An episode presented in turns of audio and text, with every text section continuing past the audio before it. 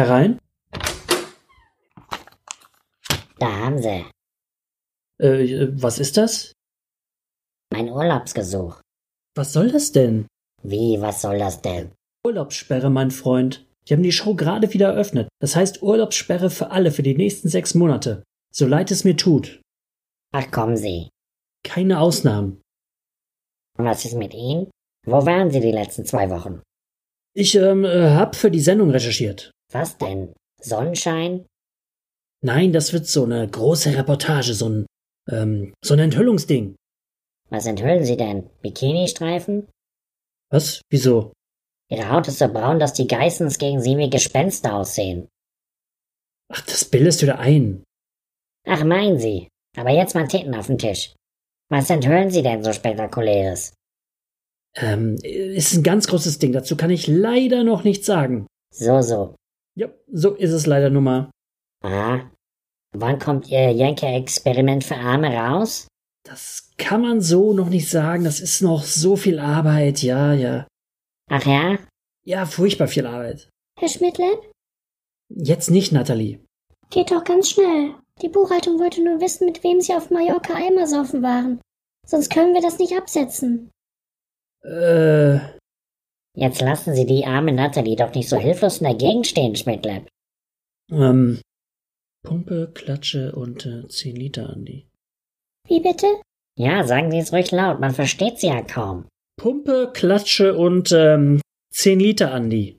Wahrscheinlich alles Decknamen für weißrussische Dissidenten, die Sie für Ihre wichtige Reportage interviewen wollten, nicht wahr? Wer würde sie auch unter diesem Decknamen vermuten, nicht wahr? Äh, Ach, weißt du was? Zeig mir dein Urlaubsgesuch nochmal. Ich bin sicher, wir können da irgendwie eine Ausnahme machen.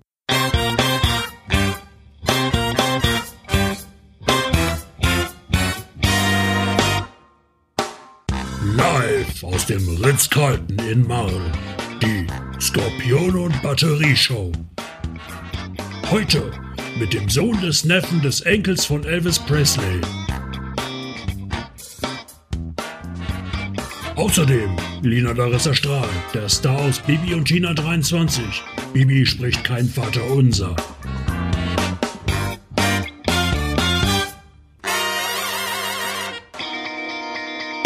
Musik Guy Incognito und seine Electric Garage Band. Und hier ist er, Ihr Gastgeber, der Mann, der die Doktorarbeit von Dr. Schnuggles geschrieben hat, Commodore Schmidtle.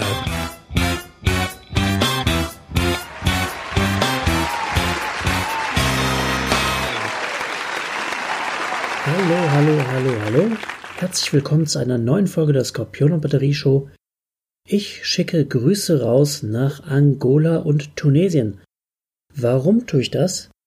Ja, ihr wisst ja noch, dass ich mal gesagt habe, ich, ich, dass es anscheinend Hörer oder Hörerinnen in Queensland, Australien gibt oder nicht nur da in Australien, wohl hauptsächlich in Queensland. Und das schien sich ja doch als wahr herauszustellen und Seit neuestem hält sich die Skorpion und Batterieshow relativ fest in den Charts von Angola und Tunesien.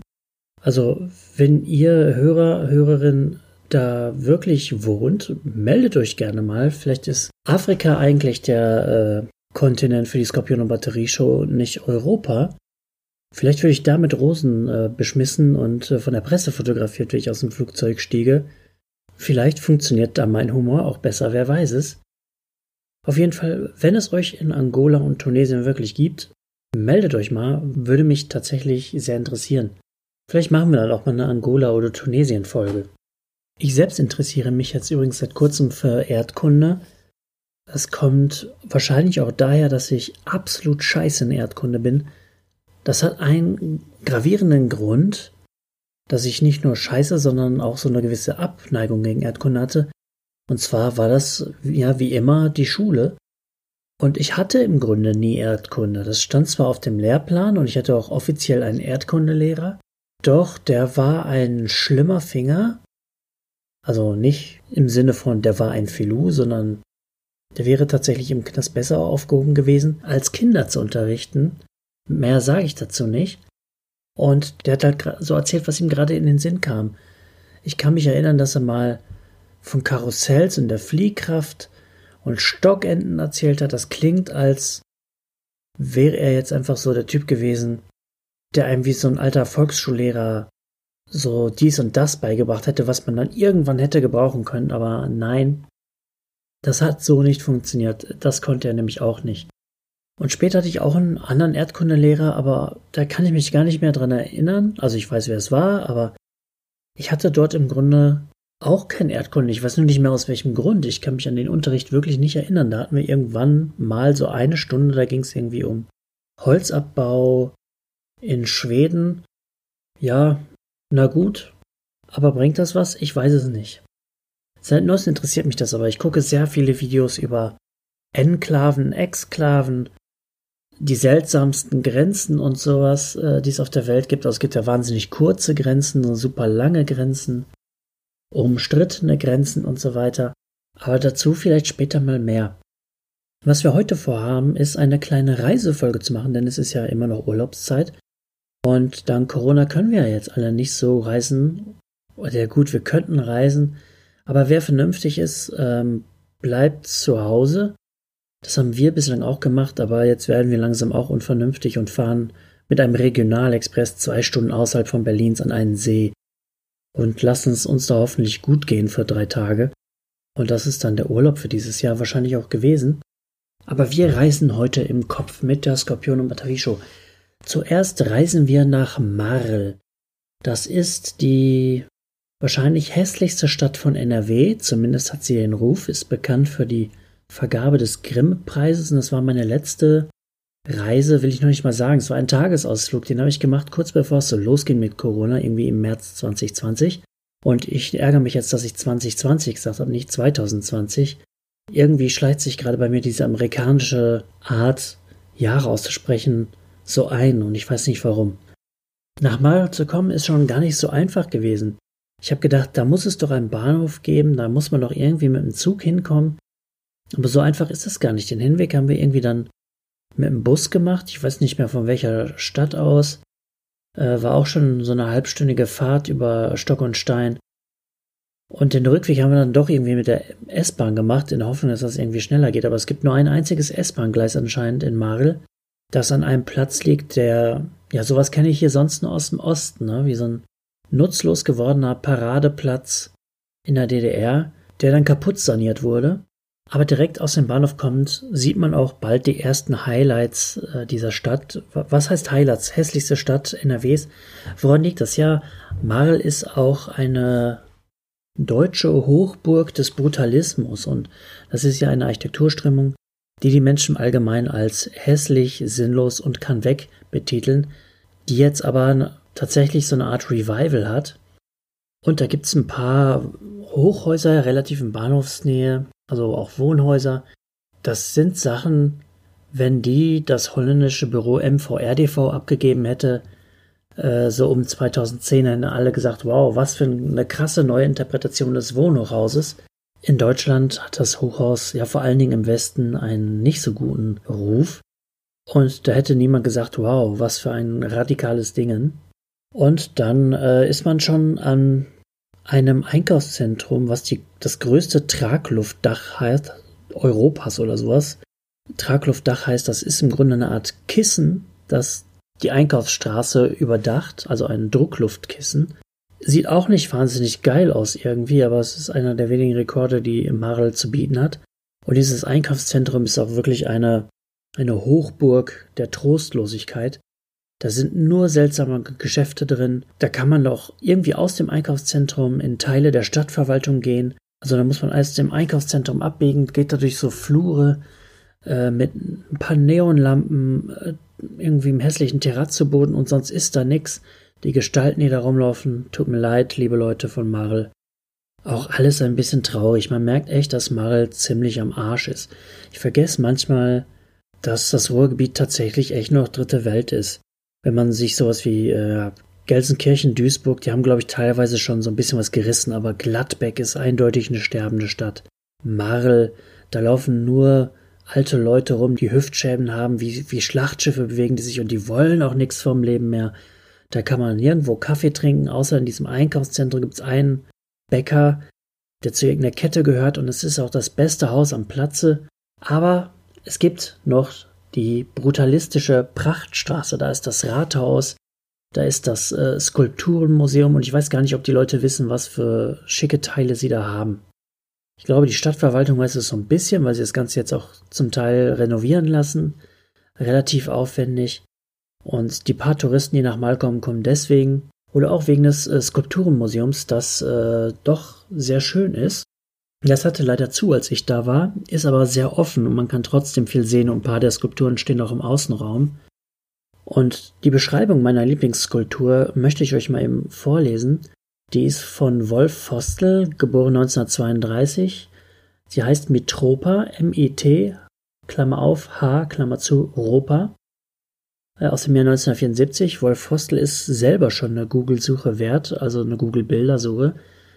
Der hat viele so Skulpturen gemacht, die irgendwas mit Autos zu tun haben. Also Autos aus Beton gegossen äh, oder sowas am Hohenzollernring. In Köln steht die Skulptur Ruhender Verkehr, die kennt man vielleicht. Also man kann das unter Umständen schon mal gesehen haben, sein Zeug. Und bei Kunstwerken ist das ja so, da steht ja immer dran, von wegen Öl auf Leinwand. Ist noch einfach. Bei Maurizio Catalan oder so wird es schon ein bisschen schwieriger. Da steht irgendwie sowas wie Eichhörnchen in äh, Formaldehyd oder so. Aber diese Beschreibung des, des Kunstwerks Metropa war bislang eine meiner liebsten Kunstwerksbeschreibungen ever. Ich trage mal vor, woraus dieses Kunstwerk besteht. Bioik, ja das Auto, ausgestopftes Kalb, Knochen, Fragment eines Maschinengewehres, Beton, Plexiglas, Messer, Fernschreiber, Diaprojektor, drei TV-Geräte, Kamera, Fleischhaken, Stiefel, Metallhandschuhe und Schürzen.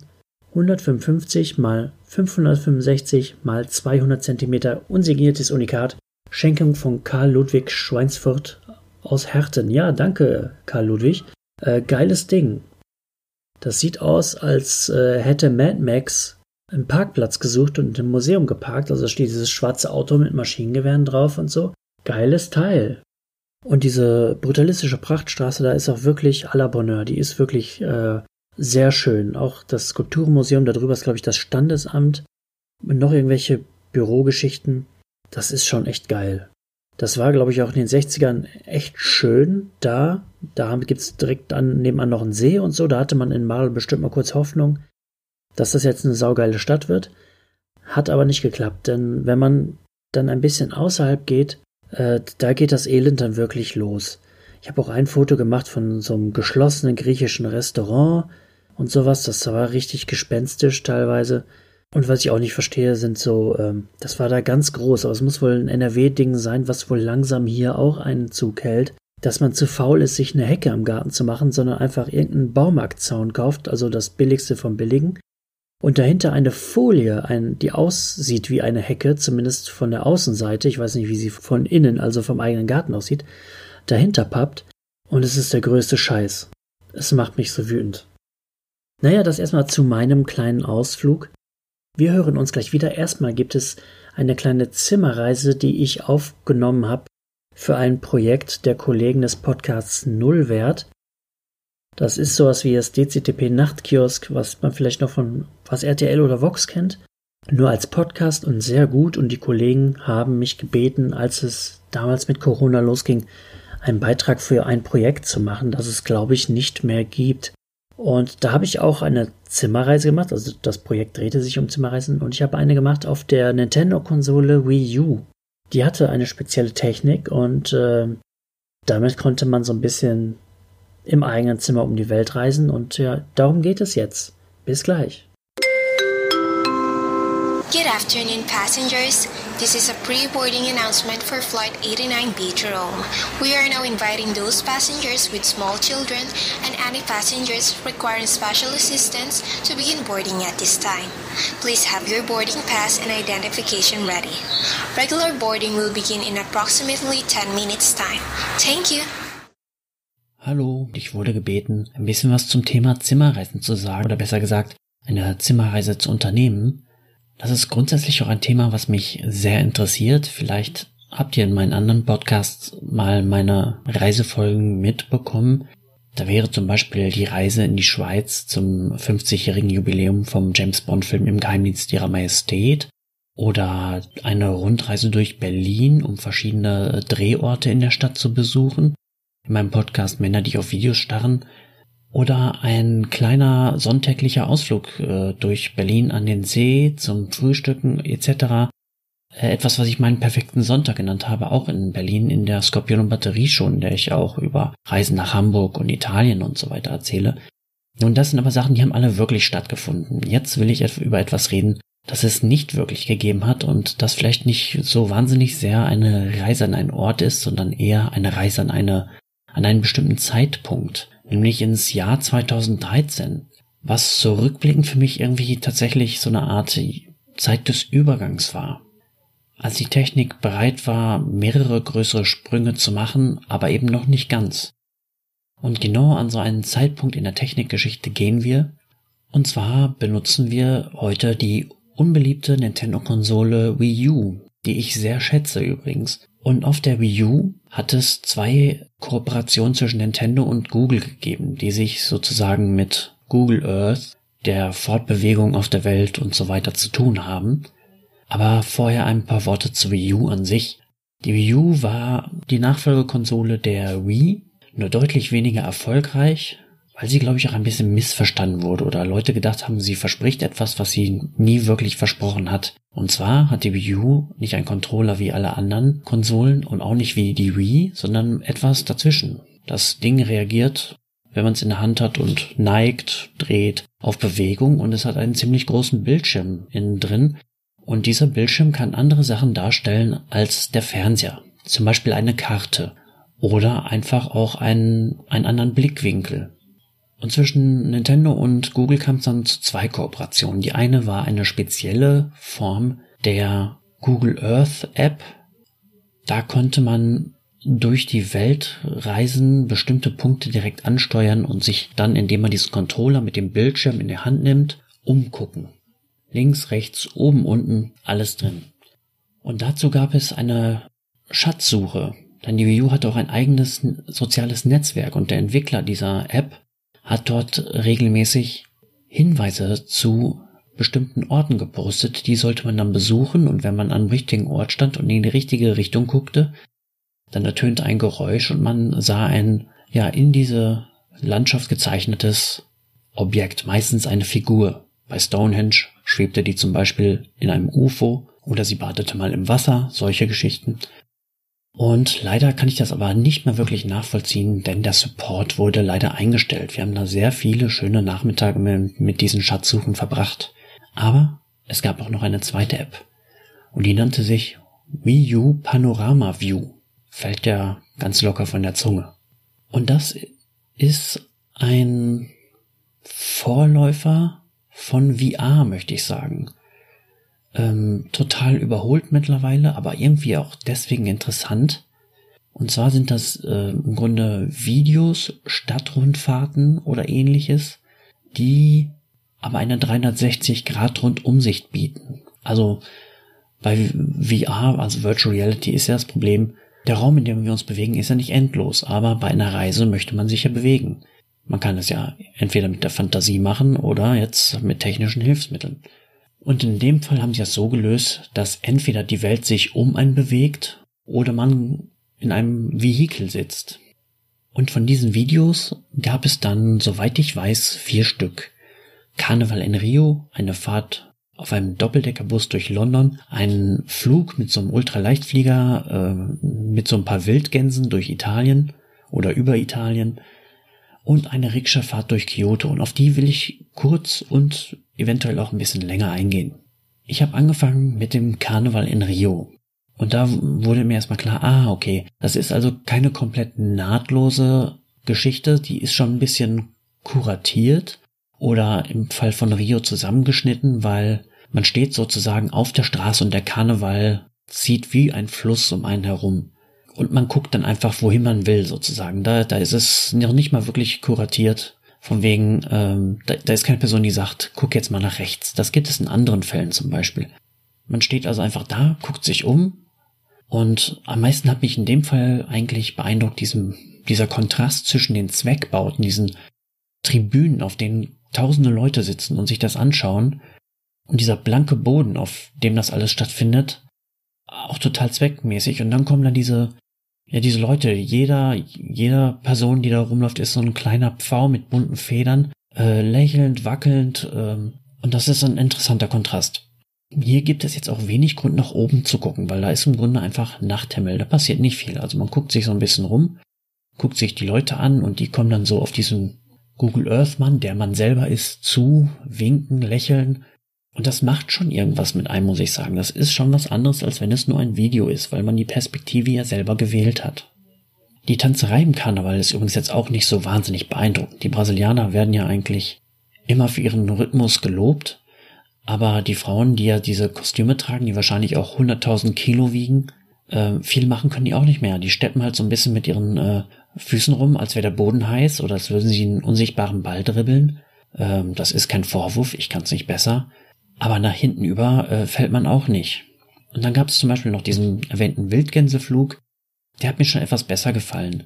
Der ist dann auch mit Musik, so ganz heldenhafte, aufstrebende Musik, als dieser Ultraleichtpfleger äh, abhebt. Der hat so zwei Kameras an den jeweiligen Enden der Flügel. Und hier gibt's weniger Schnitte, aber trotzdem Schnitte, weil dieser Flug geht ja nicht nur sieben Minuten und so lang ist so ein Video ungefähr der Flug geht ja wahrscheinlich ein, zwei Stunden. Also es ist schon äh, deutlich zusammengekürzt. Und eine Zeit lang ist man mal an der rechten äh, Flügelkamera, eine Zeit lang an der linken. Und hier braucht man den Rundumblick wirklich, weil die Vögel sind halt mal rechts, links, über und unter einem, wechseln die Formation und man fragt sich eigentlich, warum machen sie das? Hat das, hat das nur aeronautische Gründe oder ist das irgendwas Soziales tatsächlich? Man fliegt auch vorbei an kleinen äh, italienischen Städten, hört die Kirchenglocken und so weiter, dann ist die Musik auch mal ein bisschen stumm. Ähm, das hat mir schon deutlich besser gefallen. Auch wenn man mal so nah an diese fliegenden Vögel reinkommt, dann sieht man mal, auf was für eine Spannung diese Flügel eigentlich stehen. Äh, schon irgendwie sehr beeindruckend. Das dritte äh, interaktive Video war eine Fahrt mit dem Doppeldeckerbus durch London. Auch dies mit Musik untermalt und natürlich sitzt man nicht hinterm Fahrer, äh, sondern natürlich hinten oben für den besten Blick und dann fährt man die Klassiker ab, Tower, Parliament, Westminster Abbey und so weiter. Im Grunde geht das vor und zurück und es gibt auch ein längeres Intermezzo, dass ich, wenn ich jetzt dieser Regisseur diese Sache gewesen nicht so gemacht hätte, da steht man halt an der, äh, an der Zugbrücke und guckt sich ein Zeitraffer-Video an, wie die Zugbrücke äh, auf und zu geht. Noch nicht wahnsinnig beeindruckend. Und London kennt man ja irgendwie auch. Das Herzstück ist für mich die Rikscha-Fahrt durch Kyoto, Japan. Die beginnt mit einem kleinen Intro. Man geht erstmal durch rote Tore, die zu, wahrscheinlich zu einem Tempel führen. Sowas kenne ich jetzt nur aus Reisedokus oder so. Und am Anfang geht man durch ein kleines Gässchen. Kyoto ist ja eine ganz alte Stadt. Also links und rechts so alte japanische niedrige Holzhäuser. Und dann kommen da zwei Frauen im Kimono entgegen. Die grüßen freundlich, aber die grüßen nicht mich, die gucken an mir vorbei und dann taucht links neben mir eine Geisha auf und ich werde ja dran erinnert, ach, ich kann ja überall hingucken. Das habe ich dann auch gemacht. Zuerst habe ich diesen Frauen hinterher geguckt, einfach weil es technisch möglich ist. Dann habe ich es auch fix wieder gelassen, weil es mir unhöflich vorkam. Äh, die sind ja nicht echt, die Frauen, also die sind schon echt.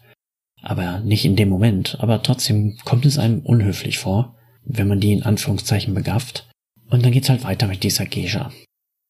Für Geishas hege ich doch irgendwie eine gewisse Bewunderung, weil sie irgendwie so, die erscheinen mir so nutzlos, aber ich finde toll, dass es sie gibt. Und gleichzeitig tun sie mir irgendwie so leid.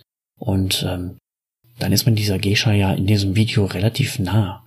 Und diese Schminke, die die auf dem Gesicht hat, ist schon irgendwie beeindruckend, weil die ja jedes Licht frisst. Ich habe zur Fußball-WM 2006 einmal beim Public Viewing mir eine japanische Flagge über das Auge schminken lassen. Da habe ich erstmal gemerkt, hoppala, weiße Schminke ums Gesicht gar nicht so easy. Es ist auf einmal alles sehr, sehr hell. Deswegen machen sich American Football Spiele ja auch, glaube ich, diesen schwarzen Streifen unter die Augen. Naja, wir gehen also durch diese schmale Gasse auf eine größere Straße zu. Und als wir aus dieser Gasse kommen, öffnet sich das Ganze so ein bisschen. Und da sind noch dann ein paar Menschen, die Blicke richten sich alle auf die Geisha, obwohl ich ja in Wirklichkeit dieser seltsame Google Earth Mann bin mit einer komischen Kamera an einem Stab über mir, das sehe ich natürlich alles nicht. Ich sehe nur das Bild, das dann irgendwie zusammengestellt wird. Das ein, der einzige Moment, wo das Bericht ist, wenn ich mir sozusagen auf die Füße gucke, da sehe ich dann, wie das Ganze unten zusammengenäht wurde. Aber ich habe mich dann gefragt, ist diese Geisha so berühmt oder äh, finden die alle so hübsch, äh, dass die alle angeguckt werden und nicht der seltsame Google Earth Mann? Grundsätzlich ist dieses Erlebnis ja geskriptet, aber die Leute auf der Straße sind eigentlich schon im Großen und Ganzen echt. Aber vielleicht sollte man in Japan diesen technischen Extravaganzen auch äh, keine größere Beachtung, weil sie eben nicht so extravagant sind. Der Fahrer, das ist natürlich ein Japaner, um die 50 etwa, hilft dir mit einer Trittstufe auf den Sitz, dann gucken mich beide an und deuten mich, ich soll doch endlich einsteigen. Das kommt mir wiederum etwas unhöflich vor, aber man tut's natürlich, denn das Ganze ist ja geskriptet.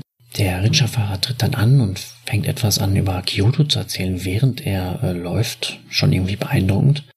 Die Geisha antwortet, ich verstehe kein Wort, wundere mich aber so ein bisschen über ihre Stimme. Dann biegt der Mann in ein kleines Gässchen ab, zeigt auf ein Haus. Das kommt mir aber nicht anders vor als alle anderen alten Häuser jetzt in diesem Kästchen. Dann zeigt er geradeaus, da kommt bestimmt was Tolles, bestimmt auch alt. Doch dann biegt er links ab und plötzlich zeigen sich die Dächer eines Tempels oder Palastes, der wahrscheinlich das höchste Gebäude in der näheren Umgebung ist. Und dann kommt der erste Schnitt. Jetzt legt der Fahrer einen Zahn zu und äh, der joggt jetzt richtig mit uns im Schlepptau eine Allee runter, also links und rechts äh, auch wunderschöne japanische, wahrscheinlich uralte Bäume. Rechts ein kleiner Fluss und dann unterhalten sie sich wieder. Und diesmal habe ich nicht den Hauch einer Ahnung, wovon sie reden. Also beim ersten Mal war ich mir ziemlich sicher, die unterhalten sich über Kyoto, über die alten Gebäude. Das tun sie wahrscheinlich jetzt auch, aber es wirkt eigentlich mehr, als würden sie sich äh, ja über das Fernsehprogramm unterhalten oder äh, als würden sie sich kennen und einfach so ein bisschen, ein bisschen quatschen. Und dann weitet sich die Straße, der Fahrer macht kurz Halt, zeigt auf ein Gebiet hinter einer Brücke. Die Geisha scheint ihm zuzustimmen, guckt mich an, als sollte mir das alles was bedeuten. Dann dreht er sich um und zeigt auf ein weiteres kleines Gebäude. Dann der nächste Schnitt. Es geht in ein anderes Gässchen. Ähm, es scheint, dass die Geisha jetzt an ihrem Zielort angekommen ist. Damit habe ich gar nicht gerechnet dass sie nicht bis zum Ende dabei ist, aber sie steigt aus, sie verbeugt sich. Ich tue das sozusagen auch mit meinem äh, Wii U Gamepad. Und ich frage mich, ob das ihr Zuhause oder ihr Arbeitsplatz ist und was eine Geisha eigentlich den ganzen Tag so macht. Aber dafür habe ich gar keine Zeit, denn er dreht wieder um und es gibt einen neuen Schnitt. Es geht ganz kurz über eine große Brücke über einen fast ausgetrockneten Fluss. Nicht besonders beeindruckend. Ich weiß auch nicht, was er mir zeigen will. Schöner wird's dann nach dem nächsten Schnitt, der wirklich nur sehr kurz danach kommt. Es geht auf, durch einen Wald, wirklich sehr hübsch und irgendwie die Natur ist ja fast das reizvollste irgendwie an Japan, weil da wirklich jeder Baum gefühlt anders aussieht. Auf der linken Seite, denn Japan ist ja Linksverkehr, kommt uns eine Frau entgegen, im Kimono auch, aber nicht geschminkt, also nicht wie eine Geisha zumindest. Die, die grinst uns an und ich denke, die läuft an uns vorbei. Aber nein, die kommt näher, lächelt freundlich, steigt einfach ein und dann gehe ich so rüber mit meinem Blick mit dem Wii U Gamepad und sehe, wie sie angeschnallt wird. Da habe ich also gelernt, Rikschas haben Anschnallgurte. Wie vernünftig und doch gleichzeitig entzaubernd. Und dann geht's weiter und es wird wieder herumgezeigt, vermutlich wieder ein Tempeleingang. Doch dann sind wir raus aus dem Wald und dann ist auch diese andere Dame an ihrem Zielort angekommen, ein altes Haus mit einem ganz breiten, schweren Tor. Man geht aber durch so eine kleine Tür rechts neben diesem Tor. Er bringt sie rein und da ich mich frage, ist das üblich in Japan? Und dann, Moment, er geht mit rein. Was wird das jetzt hier für ein Film? Aber man geht nur in einen wunderschönen sattgrünen Garten, der sich hinter dieser Mauer befindet. Und man geht dann so einen schmalen Weg alter Steinplatten entlang, vorbei an alten japanischen Holzhäusern, die wie so stolze Findlinge in der Natur liegen. Aber das ist dann auch schon wieder recht schnell vorbei. Wir befinden uns wieder in der Rikscha. Die Dame sitzt wieder neben uns. Wir fahren rechts an einer Werkstatt vorbei, vermutlich ein Laternenbauer, und dann sind wir da. Es äh, wird sich abermals verbeugt. Und das war das etwas antiklimatische Ende dieser kleinen Reise. Insgesamt müsste ich es bewerten, eine sicherlich nicht ausgereifte, aber doch irgendwie ganz faszinierende Technik. Und ich hätte sicherlich auch noch mehr dieser Videos gekauft. Die gibt es auch noch. Der eShop der U ist noch aktiv. Man kann diese Videos noch erwerben für wenige Euro ich glaube, maximal fünf pro Video. Da kann man drüber streiten, ob es das wert ist. Ich habe die damals auch nur im Angebot gekauft, aber ich war dann doch zu neugierig, denn diese Verbindung von Mensch und Technik, da sagte mir ein Kommilitone mal, das interessiert dich doch. Das war mir gar nicht so bewusst, aber er hat recht, das interessiert mich. Besonders die obskuren Momente, wo das nicht ganz funktioniert, wo die Rechenleistung von Virtual Reality noch nicht so hoch ist, dass man zum Beispiel mit der Geschwindigkeit eines Alpengletschers sich vorwärts bewegt. Es zeigt einem ja so eine leicht kaputte Realität. Und das ist irgendwie äh, doch ganz interessant. Also, vielleicht, wenn ihr Zimmer reisen mögt, zieht ihr auch mal ein technisches Hilfsmittel in Betracht. Vielleicht die Wii U. Das war's von mir. Ich bedanke mich für die Aufmerksamkeit und für die Einladung und sage Sayonara.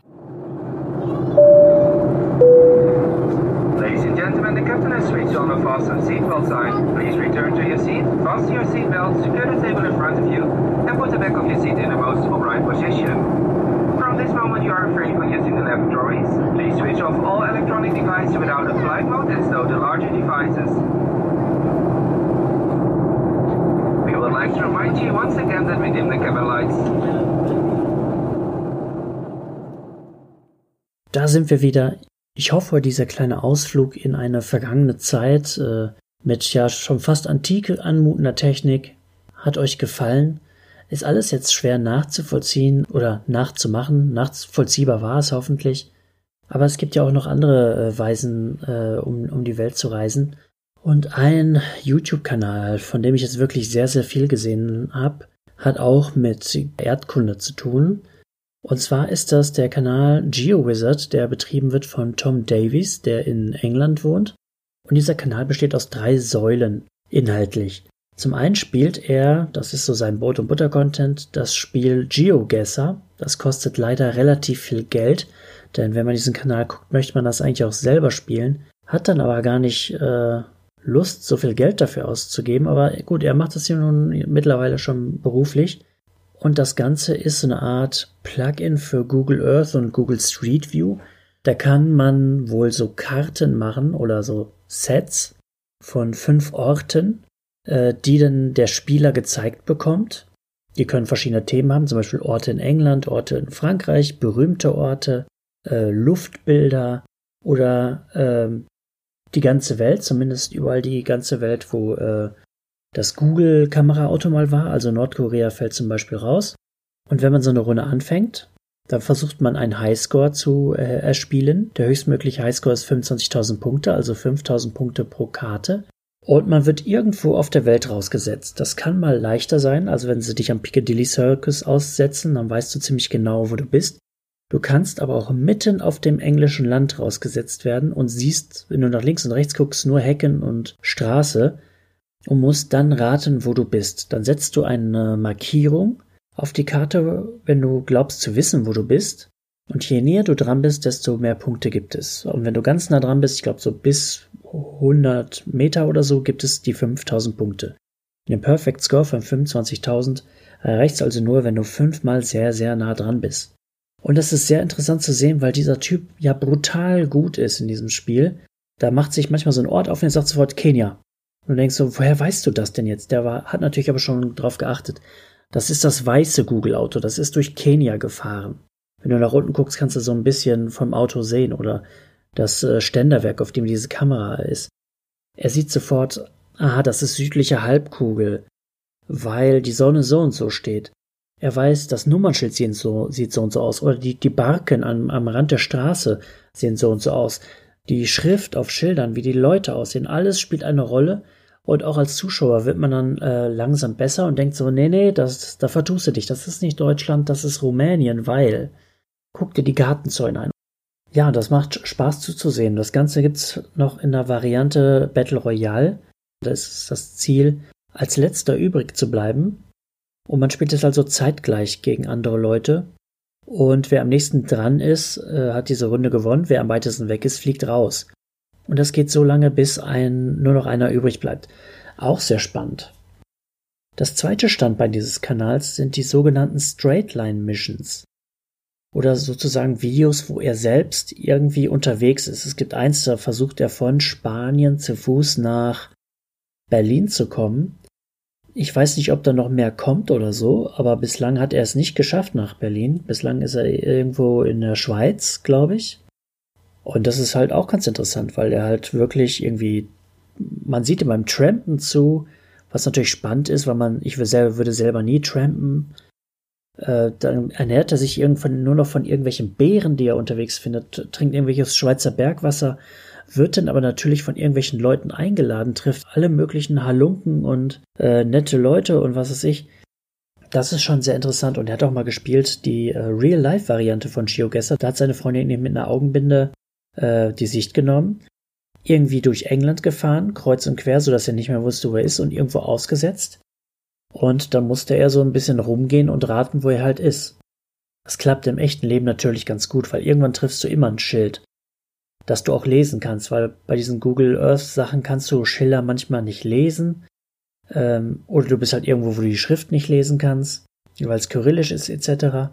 Das ist natürlich viel schwerer, aber er macht es sich auch schwerer bei diesen äh, GeoGuessr-Videos, er die Orte rät. Man könnte ja rumgehen und gucken und eine Straße runtergehen, so lange bis man irgendwas erkennt. Aber er spielt das gerne in der härtesten Variante und die heißt No Moving, Panning or Zooming, das heißt nicht bewegen, nicht mit der Maus äh, sich umhergucken und auch nicht reinzoomen in Bilder, weil da kann man ja manchmal auch irgendwelche Schilder erkennen, die etwas weiter weg sind. Und auch da ist er für meinen Begriff echt noch ziemlich gut. Also im Grunde sieht er nur ein Bild und muss anhand dessen sagen, wo er auf der Welt ist. Und das klappt auch manchmal bis auf 10 Meter genau. Das ist schon sehr beeindruckend. Da gehört natürlich auch ähm, Geduld zu. Naja, aber ich war ja eigentlich bei den Straightline Missions. Straightline Missions, der Name deutet es an, das ist der Versuch von Tom, eventuell mit Begleitung oder solo, ein Land in einer einzigen geraden Linie zu durchqueren. Das heißt, er plant zu Hause eine Mission, zum Beispiel Wales, Schottland oder Norwegen gibt es bislang, und die Länder will er dann in einer Linie durchlaufen, egal was im Weg ist, ob es ein Fluss ist, ob es ein Berg ist, ob es eine Farm ist. Natürlich kann er nicht durch Häuser durchgehen. Deswegen gibt es so eine gewisse Toleranzgrenze. Er hat also dieses GPS-Gerät dabei und kann äh, ein bisschen links und rechts ausweichen. Und bis 15 Meter ist sozusagen ein äh, Platinum Run. Wenn du 25 Meter von dieser Linie abweichst, ist ein Gold Run und so weiter. Dann wird immer schlechter. Und diese Reisen, ja, die dauern, äh, auch wenn es nur 30 Kilometer sind oder sowas, die er laufen muss, im Fall von Wales oder wie viel auch immer es war, die dauern aber mehrere Tage. Das heißt, er übernachtet im, äh, im Freien, muss mit seinen Rationen haushalten und so. Und ich bin normalerweise nicht der Typ, der irgendwie so ein Survival-Zeug auf D-Max guckt oder so, aber das ist halt schon irgendwie interessant.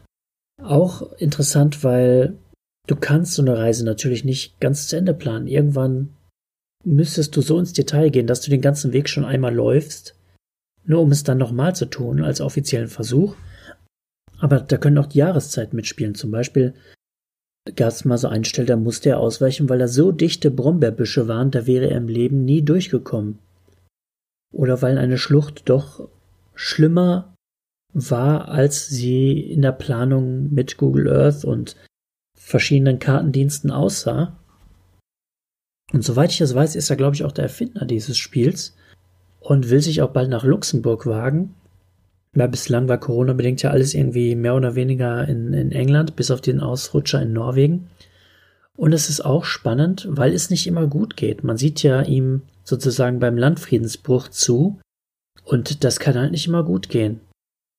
Besonders in Corona-Zeiten, als er nach äh, Schottland reist, durfte ihn sozusagen auch niemand sehen, weil es verboten war, von England nach Schottland einzureisen.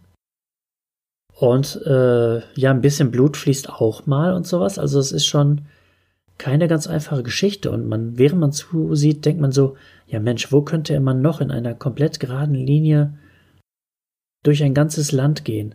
In Deutschland wäre es unmöglich. Der würde irgendwann auf der Autobahn enden wie so ein überfahrener Fuchs obwohl er auch in England Autobahnen überquert hat und äh, Schnellzugtrassen und sowas.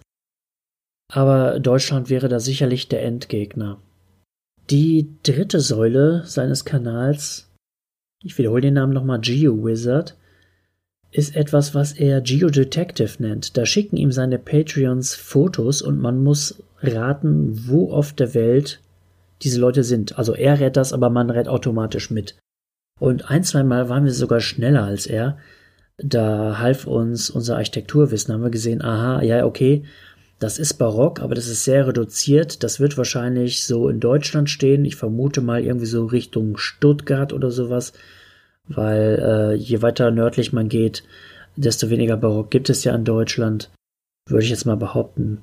Mir fällt jetzt noch ein bisschen Schlauen ein in Münster und dann wird's aber auch ziemlich eng. Und ja, da waren wir tatsächlich dann äh, sogar schneller als er. Und er versucht dann auch tatsächlich mit GPS-Daten, also mit Koordinaten, genau den Ort rauszufinden, auf dem da seine Patreons gestanden haben, als das Foto geschossen wurde. Und ich glaube manchmal, dass die CIA und andere Geheimdienste auch solche Leute haben müssen, ne? dass wenn irgendwie als damals Osama Bin Laden irgendwelche Videos veröffentlicht hat, da guckt die sich ja auch jemand genau an, um rauszufinden, äh, wo die sind. Und die müssen auch solche Leute wie die Tom Davis haben, den Geo Wizard. Oder wenn sie ihn halten, dann hätten sie vielleicht früher gefangen. Na, auf jeden Fall, wir machen das jetzt auch zum Abschluss der Sendung. Wir spielen jetzt auch ein bisschen Geo Detective.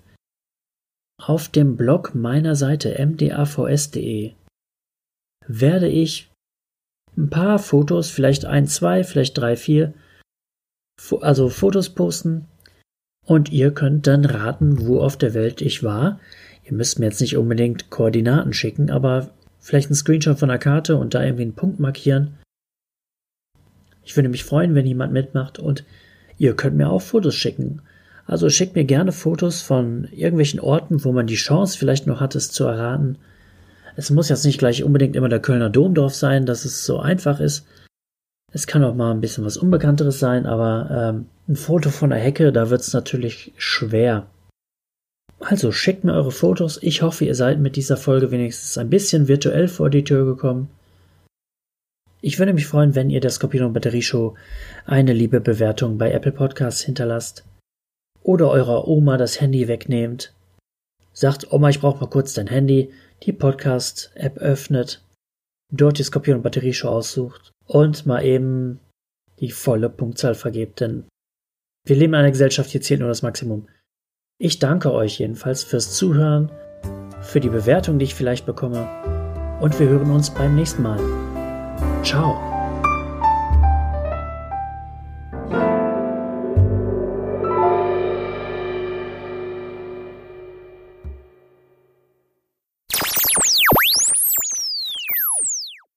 Dieser Podcast ist Teil des Podcast-Netzwerks dbpdw. Die besten Podcasts der Welt.